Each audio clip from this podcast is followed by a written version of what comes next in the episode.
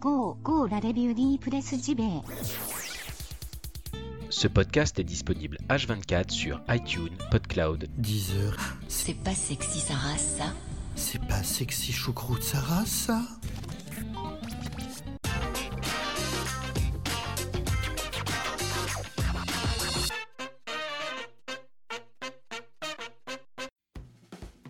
Sommes le mardi 26 juin 2018 et c'est l'heure de la revue de presse JV, votre podcast quotidien qui vous parle jeux vidéo chaque matin.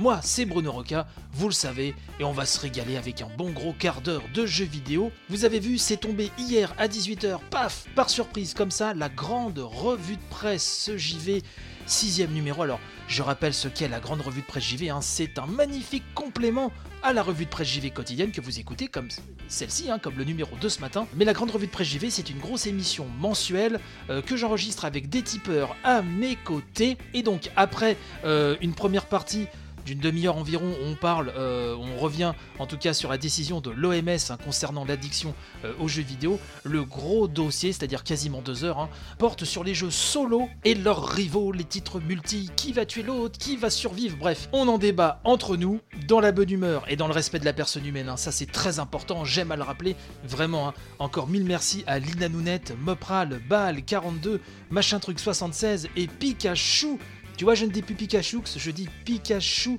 Ça y est, c'est intégré. Bon, ceux qui auront écouté la, grande revue de presse JV comprendront euh, le petit clin d'œil.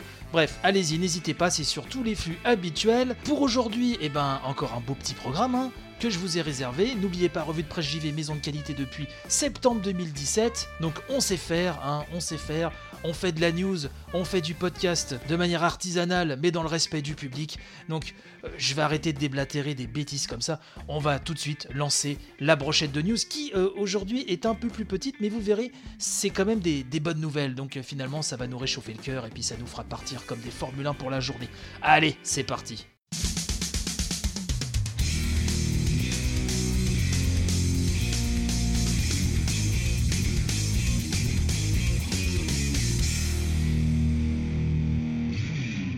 Alors ce matin, la brochette de news hein, est en mode régime.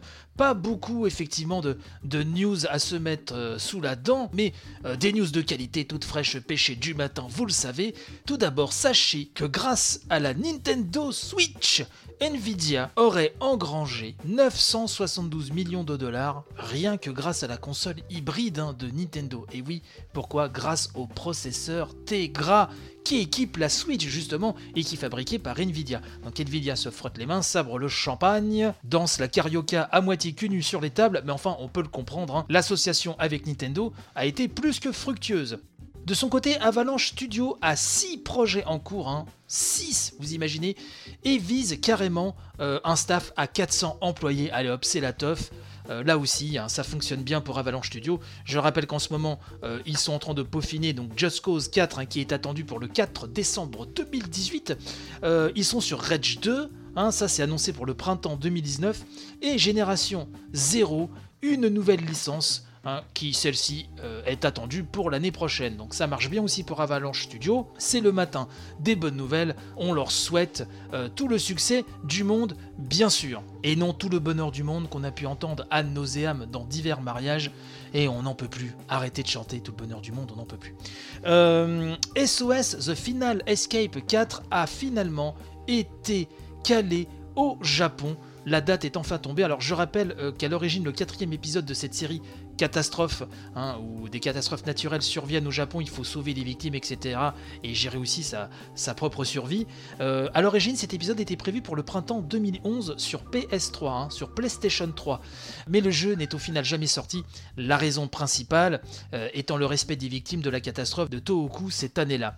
Euh, S'en est suivi des problèmes de droit parce que la licence appartenait à Irem, après c'est parti chez quelqu'un d'autre. Enfin bon, ça a été un vrai bordel sans nom.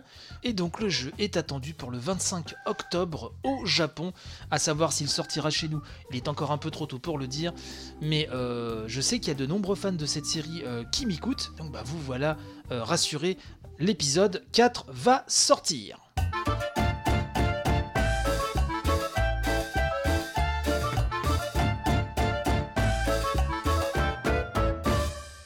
Red Shell, un outil d'analyse controversé dans les jeux vidéo.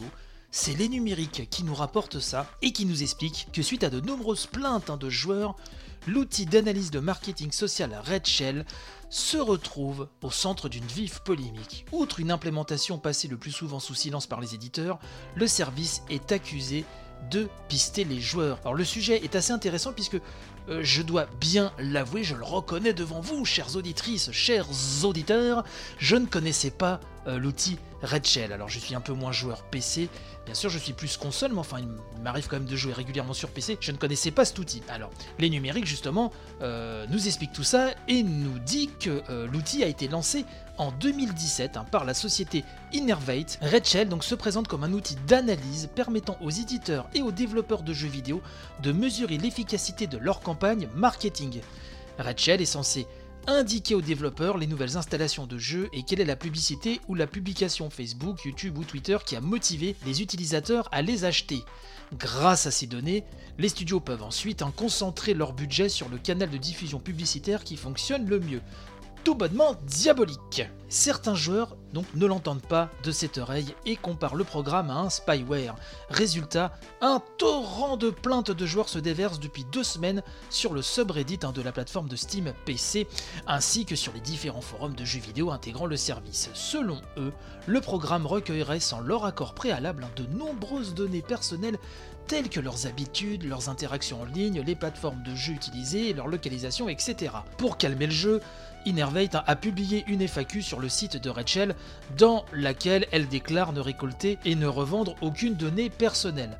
La société détaille ensuite les informations qu'elle recueille, telles que le système d'exploitation, la version du navigateur web, la résolution de l'écran, l'ID de l'utilisateur, sans l'adresse mail et le mot de passe associé, c'est ce qu'ils disent, les profils de police, le fuseau horaire ou encore la langue du système. Une vidéo Meet Red Shell, hein, relative au mode de fonctionnement du programme, a également été publiée, mais rien n'y fait. Face au tollé des joueurs, les studios font machine arrière et retirent le programme de leurs jeux les uns après les autres. Sur la quarantaine de jeux intégrant Red Shell, une vingtaine l'ont déjà supprimé. Parmi les plus connus, hein, n'ayant pas encore retiré le programme, on retrouve Total War, Injustice 2, Civilization 6, Battle Right ou encore Sniper Ghost Warrior 3.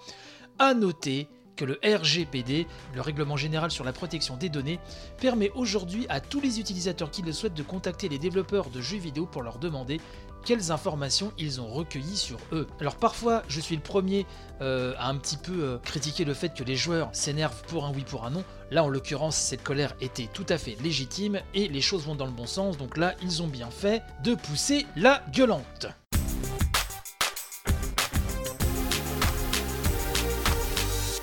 Tetsuya Nomura admet que Final Fantasy VII Remake a été annoncé très tôt, trop c'est JV.com qui nous rapporte ça. Effectivement, trois ans après son annonce lors de l'E3 2015, nous ne savons pas grand chose hein. du remake de Final Fantasy VII. On sait que ça va être épisodique, qu'effectivement on peut pas euh, retranscrire le jeu tel quel, qu'on ne peut pas retranscrire exactement le même jeu dans un univers en 3D puisque les échelles n'étaient pas les mêmes. C'est complètement impossible, la grammaire du JRPG a totalement changé aujourd'hui, et au-delà de ça, on n'a pas non plus 36 infos euh, à se mettre sous la quenotte. Bref, JV.com nous dit que pour Tetsuya Nomura, hein, donc qui officie sur le jeu en tant que directeur, tout en réalisant Kingdom Hearts 3 en parallèle, hein, donc autant dire des projets hein, qui datent de Mathusalem, euh, il a tout simplement été annoncé trop tôt hein, pour lui dans une volonté d'éviter les leaks. Alors, euh, Nomura a déclaré, je cite, Je suis conscient que nous l'avons annoncé très tôt, mais dans l'industrie, le bruit commençait à se répandre que nous travaillions sur le jeu, alors nous avons décidé de ne plus garder le secret et de le révéler officiellement. Alors la news hein, nous dit euh, que M. Nomura mentionne également le fait qu'aujourd'hui de nombreux projets sont leakés par des moyens divers et variés bien avant leur annonce officielle. Donc ça oui, effectivement, on a compris. Euh, le 3 2018 est une preuve parfaite, nous dit euh, le site, hein, Rage 2, Just Cause 4, etc. Effectivement que les fuites, eh ben, on ne peut plus trop les arrêter. Les développeurs sont alors souvent pris de court et doivent décider d'y répondre ou de les ignorer. Du côté de Square Enix en 2015, il a été décidé de ne pas faire durer le suspense même si le projet n'était encore qu'à ses balbutiements. La même chose s'applique pour Kingdom Hearts 3 qui avait été annoncé en 2013 après des années de rumeurs et de spéculations. Il aura fallu attendre le dernier E3 pour connaître sa date de sortie, fixée au 29 janvier 2019. Alors, Scooby de dire cette news euh, de JV.com, c'est aussi la gestion des projets chez Square Enix et plus précisément avec Monsieur Nomura, qui effectivement est un créatif génial, qui, était, qui est un très bon directeur, un très bon game designer il n'y a aucun souci là-dessus. Par contre, on sent vraiment qu'il a besoin d'avoir un garde-fou, d'avoir un producteur euh, au-dessus de lui ou tout autre poste hiérarchique hein, euh, au-dessus de, sa caboche pour lui dire non, là t'es mignon, maintenant le projet il se termine, euh, voilà, tu me fais ça, ça, ça, voilà les deadlines. On sait très bien que, ça, que le projet Final Fantasy Versus 13 a été une cata sans nom, ce qui a donné d'ailleurs Final Fantasy 15 qui a eu les problèmes que l'on connaît. Kingdom Hearts 3, on a l'impression qu'on l'attend depuis 3 euh, décennies. Hein. Je grossis le trait, mais vous voyez un peu l'image. Donc tout ceci fait que euh, un projet avec Nomura, bah, on ne sait pas quand on va l'avoir finalement. Donc heureusement Kingdom Hearts 3, maintenant la date, malgré euh, un report, on sait que c'est fixé effectivement au 29 janvier 2019. Pour FF7 Remake, je pense qu'il va falloir être encore très patient. On peut être surpris, mais en tout cas, je pense que la patience euh, est de mise. Malgré toutes les critiques que je peux émettre sur Tetsuya Nomura et malgré certaines dérives euh, côté design qu'il a pu avoir par le passé, ça ne m'empêche pas d'attendre euh, le remake de Final Fantasy VII un peu moins Kingdom Hearts 3, car je suis un peu moins fan de cette saga, mais force est de constater que ça donne quand même vachement envie. C'était les petites précisions que je voulais apporter ce matin sur cette news, mais euh, je ne serais pas contre quand même avoir quelques détails en plus euh, sur FF7 Remake. Alors peut-être très prochainement, qui sait?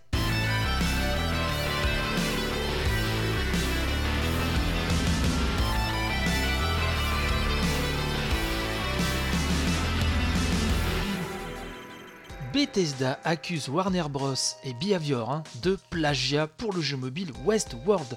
C'est Gamecult hein, qui nous rapporte ça par le toujours très prolifique hein, euh, Jarod, qui nous dit que peut-être est-ce parce que le fondateur de sa société mère, Robert Altman, hein, euh, est avocat de formation, mais Bethesda se retrouve en tout cas une nouvelle fois au cœur d'une procédure. Donc on nous explique qu'après avoir animé bien des colonnes dans le cadre de son long procès contre Oculus VR, Bethesda accuse Warner Bros. Entertainment et Behavior Interactive d'avoir copié illégalement le code de Fallout Shelter dans le cadre du développement du jeu mobile Westworld. Alors, on nous rappelle que les développeurs hein, euh, de Fallout Shelter, qui fut un gros succès, hein, qui comptait pas moins de 120 millions de téléchargements avant même sa sortie sur PS4 et Nintendo Switch, le studio canadien Behavior, hein, connu également pour Dead by Daylight, avait ensuite été sollicité par Warner Bros. pour réaliser une adaptation de la série Westworld que l'on peut désormais retrouver sous la forme d'un jeu de gestion de parc à thème sur iOS et Android.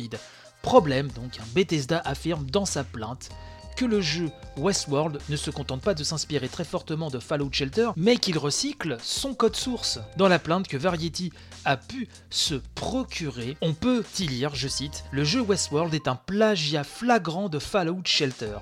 En travaillant avec le même code informatique utilisé pour Fallout Shelter, Westworld présente le même game design, le même style artistique, les mêmes animations, fonctionnalités et autres éléments de gameplay que Fallout Shelter, tout ceci étant la propriété de Bethesda. Alors on nous dit que image à l'appui, Bethesda utilise l'exemple d'un bug graphique dont souffre la démo de Westworld, bug que l'on retrouvait à l'identique sur les versions préliminaires de Fallout Shelter. Donc Bethesda rappelle au tribunal fédéral du Maryland que l'éditeur avait fait appel au service de Behavior en janvier 2014 pour leur demander de développer Fallout Shelter en suivant les directives de l'éditeur. Alors toujours dans la plainte, on peut lire Bethesda a fourni la conception, les mécaniques et la direction générale, tandis que Behavior s'est occupé de l'implémentation. Donc selon Bethesda, nous précise Gamecult, hein, euh, le studio canadien est coupable d'avoir utilisé du code prioritaire pour réduire les coûts ainsi que la durée du développement du jeu Westworld, lequel ne serait donc qu'une copie de Fallout Shelter avec un habillage western. Bethesda réclame donc hein, en conséquence l'annulation pure et simple de Westworld, ainsi que des dommages et intérêts pour rupture de contrat, violation de droits d'auteur et concurrence déloyale. Warner Bros et euh, Behavior Interactive n'ont pas émis de commentaires sur cette affaire. Voilà, on ne peut rien dire de plus pour l'instant, de toute façon, toute la procédure est en cours et comptez sur moi pour vous tenir au courant euh, bah, de la suite des événements de, de cette nouvelle affaire qui risque de faire trembler la planète gaming. Oh là là, j'en frissonne d'avance, mes aïeux.